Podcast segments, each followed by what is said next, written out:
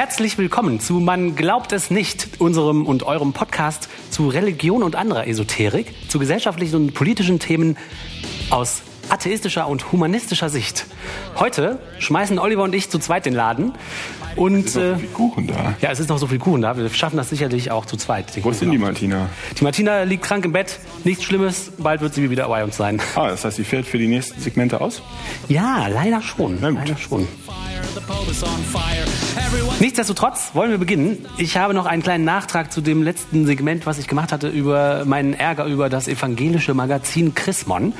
Äh, und ich hatte ja so ein bisschen versucht, euch die Best-of-Liste von wahnsinnigen idiotischen Artikeln und Interviews zu präsentieren. Leider habe ich einen übersehen, den reiche ich noch kurz nach heute. Und zwar geht es um die Auferstehung. Chrismon äh, sogar der, der, das Titelblatt der Chrismon ist übersch überschrieben mit so viele haben es gesehen, die Auferstehung Jesu.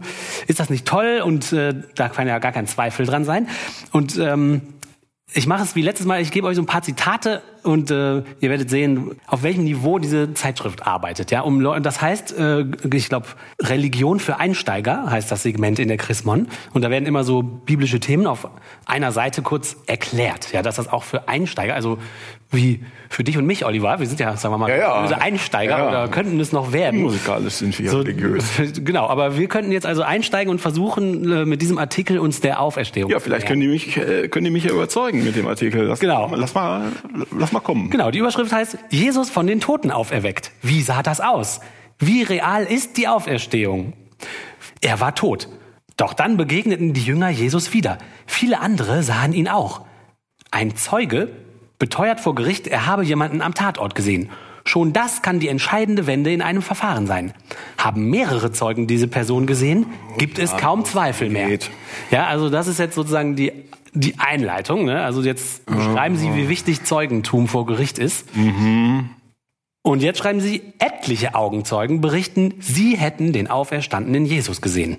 Also kann offenbar kein Zweifel daran sein, weil hier steht ja, in weltlichen Gerichten reicht schon ein Zeuge. Soll ich jetzt schon mit dem Kopf auf den Tisch klopfen oder? Auf jeden Fall. Weiter? Ja, das geht immer weiter, aber also Zeit für. Also ich meine, äh, äh, äh, ja, wenn man mit einem Zeugen spricht, ist das, äh, ist das in der Tat ein Indiz für was. Aber wenn 70 Jahre nach der Tat jemand aufschreibt, es habe Zeugen gegeben,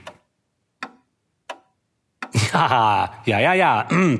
Das ist ist das lustig. vielleicht schon was anderes? Das ist lustig, dass die gar nicht darüber reden, wer das aufschreibt, dass es die Zeugen gab, sondern die schreiben einfach, es gab die Zeugen.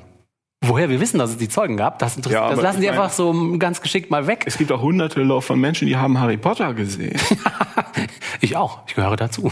ja, ja, ich meine, das ist doch steht, es steht geschrieben. Ja, es steht geschrieben. Das sind Augenzeugen vor Gericht, also muss Harry Potter gelten. Was sie offensichtlich überhaupt nicht checken, ist, dass man mit dem Argument, das ist eine Konzeptpumpe. Du kannst alles in die Welt reinpumpen. Wenn das Argument funktionieren würde für ihren Jesus, würde das auch für alles andere, was sich irgendwann jemand ausgedacht hat, funktionieren. Genauso gut und genauso schlecht. Ja, unglaublich, ne? Aber das, das, das berührt die gar nicht. Die schreiben jetzt so ein paar Details und mit Bibelzitaten werfen sie um sich, was der Apostel Paulus, nachdem er selbst Zeuge der Auferstehung geworden war, schreibt, weil der hat wohl offensichtlich noch mehr Zeugen kennengelernt und dann lässt er die alle zu Wort kommen Paulus. und so weiter. ja. Paulus. Paulus. Ja, ja, ja.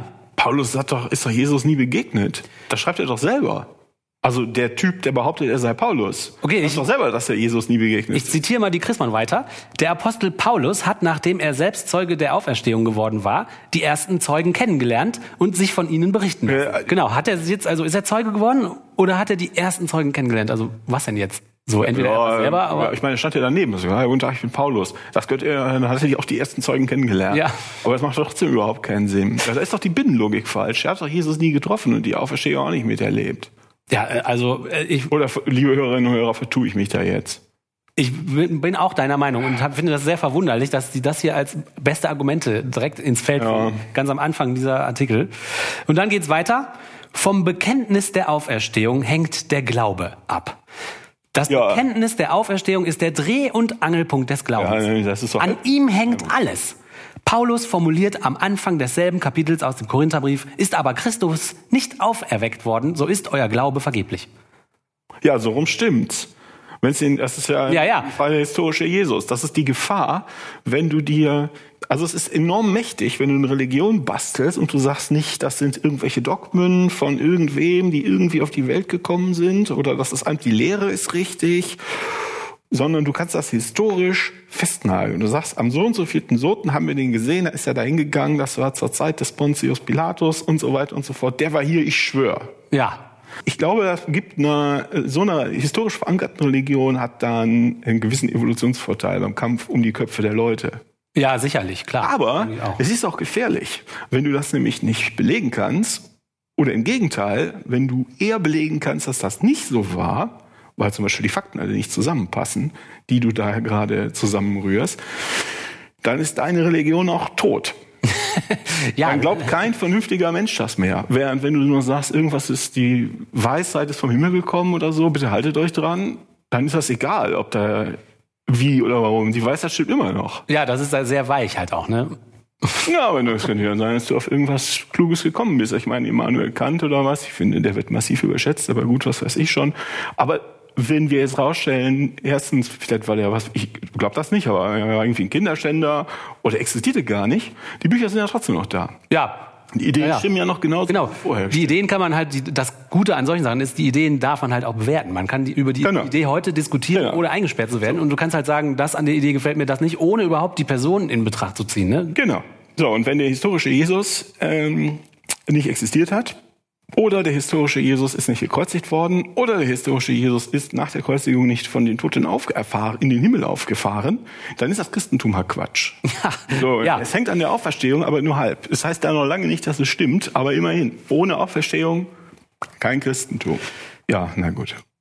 Kommt da noch ein Argument oder war das schon alles? Ja, also die lawinern sich jetzt so ein bisschen drumrum, äh, Argumente weiter zu erörtern. Und zwar schreiben sie, Theologinnen und Theologen fragen nach der historischen Glaubwürdigkeit der Begegnung mit dem Auferstandenen.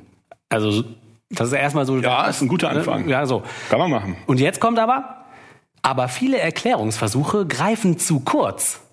Und, dann, und genau, und dann kommen so ein paar Erklärungsversuche. Und zwar einer ist, manche erklärten Jesus nach seiner Kreuzigung als scheintot. Andere gehen von einem Betrug der Jünger aus. So in der Barockzeit der Hamburger Lehrer und Orientalist Hermann Samuel Reimarus. Bla bla bla bla bla. Jetzt kommen so ein paar, sozusagen so ein paar Theorien. Von rein subjektiven Visionen ist bei anderen die Rede. Zum Beispiel Gerd Lüdemann. Was ist nun dran an der Erfahrung der Zeugen? Dass sie sich die Begegnung mit dem Auferstandenen ausgedacht haben? Dagegen spricht schon die Tatsache, dass sie mit ihrem Leben für den Glauben an den Auferstandenen einstanden. So, und schon wieder argumentieren sie praktisch, als ob es die Zeugen gäbe. So, aber Ja, ja. das wissen wir ja gar nicht. Also, Äh, steht halt in dem Buch. Es ist Harry, die Harry Potter Argumentation. Das ist- exakt dasselbe. das ist geil, ne? Also, auch, auch für Harry Potter sind Leute, also sind die mal, gestorben, und die sagen, ja, die Zeugen, ne, die haben ihr Leben damit aufs Spiel gesetzt, indem sie damals behauptet haben, ich habe diese Auferstehung gesehen. Also muss das wahr sein. Und das ist auch schon totaler Quatsch. ja klar ist das Quatsch. Also erstens wissen wir nicht, ob es die Zeugen überhaupt gab und selbst wenn es die gegeben hat, dann es gibt immer irgendwelche Leute, die behaupten irgendwas. Auch wenn Ja, sie damit ihr Leben aufs Spiel setzen, muss das doch nicht deshalb wahr sein. Also ich weiß nicht. Ja, was die nicht verstehen ist, äh, das habe ich ganz oft den Eindruck beim Gespräch mit Christen, was die nicht verstehen, ist, dass das ja alles nachträgliche Konstrukte sind. Ja, Das verrückt. wurde ja alles nachträglich so zurecht definiert. Ja. Nachträglich wurden ja Erklärungsmuster da zurechtgelegt, warum das alles so war und so weiter. Und wenn man das erstmal so sieht, machen ganz viele Leute, Sachen plötzlich Sinn, die vorher keinen Sinn ergaben, die man vorher denkt, was macht ihr denn da? Oder man hat halt systematisch gelernt, das irgendwie wegzublenden, auszublenden, so dass man diese eine Frage, die das alles zum Einschutz bringt, eben nicht fragt. Ja, ich glaube, dieser Artikel hier, das geht halt darum, dass die Leute lesen die Überschrift und vielleicht noch den Anreißer, aber nicht, den, die, nicht die Begründung. Und dann sagen die, ja, dann, ja, wenn die Zeitung das schreibt, dann kann ich das ja weiter glauben. Ich glaube sogar, manche Leute lesen das weiter, weil dann denken die, ähm, dass man da so wie so ähnlich wie wir, glaube ich. Wir denken ja auch, vielleicht hört jemand unseren Podcast und hat dann auf der nächsten Party ein paar Argumente an der Hand, um irgendwelchen Leuten so ein paar was Sachen zu erzählen. Und ich glaube, dass es auch beim Chrismon bestimmt äh, Leute gibt, die das lesen, damit sie denken, so, und das nächste Mal, wenn mein komischer Neffe wieder auf der Party auftaucht, der nicht an Gott glaubt, kann ich dir jetzt mal erzählen, warum das nämlich doch so Aber war. dann kämen die doch mit besseren Argumenten um die Ecke. Das ist doch gnadenlos dumm. Ja gut, aber es gibt halt keine besseren Argumente. Das sind die besten, die es Ja, aber gibt, die weil müssen das sich doch mal bessere Argumente ausdenken. Aber du kannst halt keine besseren Argumente finden für. Sachen, die nicht stimmen. Da sitzen Leute, die denken 30 Jahre darüber nach. Da kriegen die eine öffentlich, vom, von öffentlichen Hand oder von irgendeinem Verlag oder von der Kirche oder was auch immer, kriegen die Geld dazu. 30 Jahre darüber nachzudenken. Ihr ganzes Leben, hauptberuflich. Und die kommen auf sowas? Ja, weil es gibt nichts Besseres, weil das halt falsch ist. Man kann halt keine Märchen mit besseren Argumenten, egal wie lange du darüber nachdenkst, das bleibt ja ein Märchen. Wie sollen die Argumente besser werden, nur weil du 30 Jahre darüber nachdenkst? Ah, ich weiß nicht, ich denke mir immer, ich bekäme auf was Besseres, um ehrlich zu sein. Naja, die ersten, also es geht weiter, die ersten Zeugen sind für ihren Glauben an den Auferstandenen den Märtyrertod gestorben. Ja, ja. So etwas tut man nicht für eine Fiktion. Also damit scheint es bewiesen. Aber es gibt doch jetzt religiöse Fundamentalisten aller Couleur, die den Märtyrertod sterben für ihre Idee. Ne? Ja, muss also und das alles stimmt stimmen. also alles? Ja, muss alles stimmen. Also ich gehe weiter. So viele Zeugen und doch ist die Auferstehung nicht ganz zu fassen. Dass sie grundsätzlich nicht beweisbar sei, betonte schon der evangelische Theologe Karl Barth. Da die Auferstehung allein von Gott bewirkt ist, als Theologe spricht Barth von einem Offenbarungsgeschehen, sei sie für Menschen nicht zu erklären. Also was Sie da jetzt schreiben ist Hals Maul. Du kannst das heißt gar halt- nicht verstehen. Das heißt du Hals Maul, ja. Das ist ganz lustig, wenn sie eben noch gesagt haben, doch, doch, das ist alles so. Das ist doch lustig, ne? Die Berichte der Zeugen, wie Paulus sie zitiert, sind historisch glaubwürdig. Aber, ja, nein. aber ihre Erfahrungen sind einmalig, unwiederholbar und von Unbeteiligten nicht einsehbar. Das, so endet der Artikel. Okay. So, also journalistische Hochkunst, würde ich sagen. Wer kriegt denn da, was ist denn für eine Person? Wissen wir das? Ja, hier steht, diesen Text hat Eduard Kopp für das Chrismon geschrieben. Eduard Kopp. Eduard Kopp. Edu- Eduard, du bist super. Du bist einer der Besten. Eduard, ich glaube dir kein Wort. Nee, das hat, das hat mit Glauben nichts zu tun. Das ist einfach kein Argument. Die beiden Argumente, die er hat, sind halt keine Argumente. Ja. Und dann widersprechen sie sich auch noch. Also, hier steht über Eduard Kopp, der ist Diplom-Theologe und Chrismon-Autor. Bis 2019 arbeitete er in der Chrismon-Redaktion als leitender Redakteur Theologie. Ja, das, ach, das heißt, oh Gott. Ja, der wird da 30, ist da 30 Jahre für, jetzt ist er in Pension gegangen. Das weiß der Eduard.